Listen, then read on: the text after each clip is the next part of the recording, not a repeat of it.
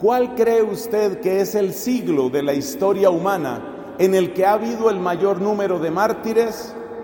Tal vez la persona se refiera a las persecuciones del imperio romano o a las guerras de religión en los tiempos de gran conflicto entre protestantes y católicos. La respuesta es sorprendente. El siglo en el que mayor número de personas han muerto por su fe en Cristo es el siglo XX. Es decir, que la abundancia de testimonio en favor de Cristo por lo menos desde ese ángulo, es mayor. Y hay otras cifras que van en esta misma dirección. A usted le puede sorprender enterarse en este momento que la religión más perseguida en el mundo, de nuevo, por proporción numérica, es el cristianismo. Nosotros los cristianos, incluyendo un porcentaje relativamente pequeño de protestantes y una gran mayoría de católicos, somos en este momento los que tenemos mayor número de fieles en estado de persecución. Es bueno, permítame la propaganda, es bueno enterarse de estas cosas. Es bueno saber que hay hermanos nuestros que están sufriendo a veces de una manera horrorosa en lugares como el norte de Nigeria, donde actúa un grupo fundamentalista musulmán llamado Boko Haram le estoy hablando de miles de católicos que han sido asesinados, torturados, secuestrados, desaparecidos.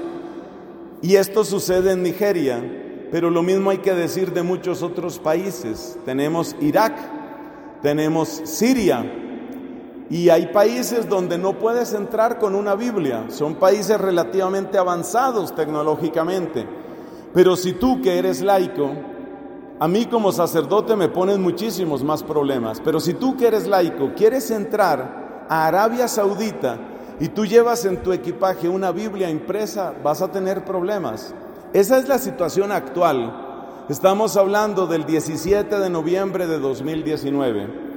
Pero lo que quiero destacar es que todas esas personas que están sufriendo por Cristo, también están permaneciendo fieles a Cristo.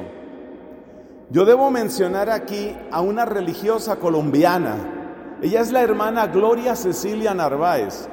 Ella en el país de Mali, ella fue secuestrada, no sabemos en este momento dónde está, son más de dos años de secuestro. Ella es colombiana, tan colombiana como cualquiera de las niñas, señoritas o jóvenes que están aquí. Y está en poder de gente que no sabemos qué le está haciendo supuestamente están pidiendo una recompensa para liberarla, una recompensa absolutamente descomunal. Gloria Cecilia Narváez se llama ella, colombiana como cualquiera de nosotros. Entonces date cuenta que la historia humana va a un desenlace, porque efectivamente el bien y el mal van creciendo. Es importante destacar el tema de que el bien está creciendo. Algunas veces decimos que la fe desapareció ya en algunos sitios. Por favor, evitar ese lenguaje. Sabemos que hay fenómenos duros de descristianización en Europa, por ejemplo. Pero usted en cada país siempre encontrará gente, incluso gente muy joven, que está haciendo cosas muy valientes y que está soportando el aguacero de los desprecios y de la marginación y permanecen fieles a Cristo con todas sus consecuencias.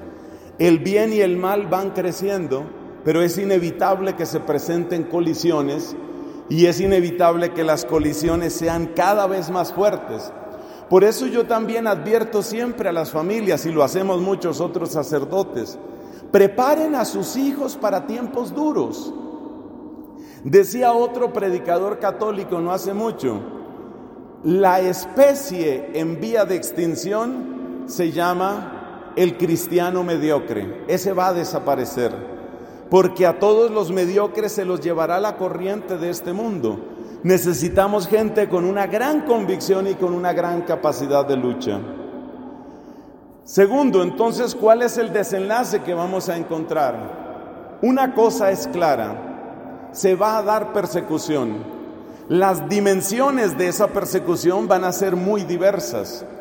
Hay persecuciones que son crueles, como aquello de secuestrar, torturar, mutilar. Usted sabe, por ejemplo, que el Estado Islámico, el llamado Estado Islámico, esa especie de califato que intentó implantarse en la zona norte de Irak y también en Siria y en otros sitios, ejecutó preferentemente a cristianos. Usted no debe olvidar ese dato, pero al mismo tiempo hay que tener en cuenta que hay otros modos de persecución.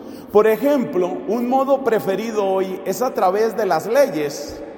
Como la gran mayoría de nosotros creemos que las leyes son fundamentales para el funcionamiento de la sociedad, entonces si se ponen determinadas leyes, es muy fácil empezar a hostigar, arrinconar, desplazar a gran cantidad de personas.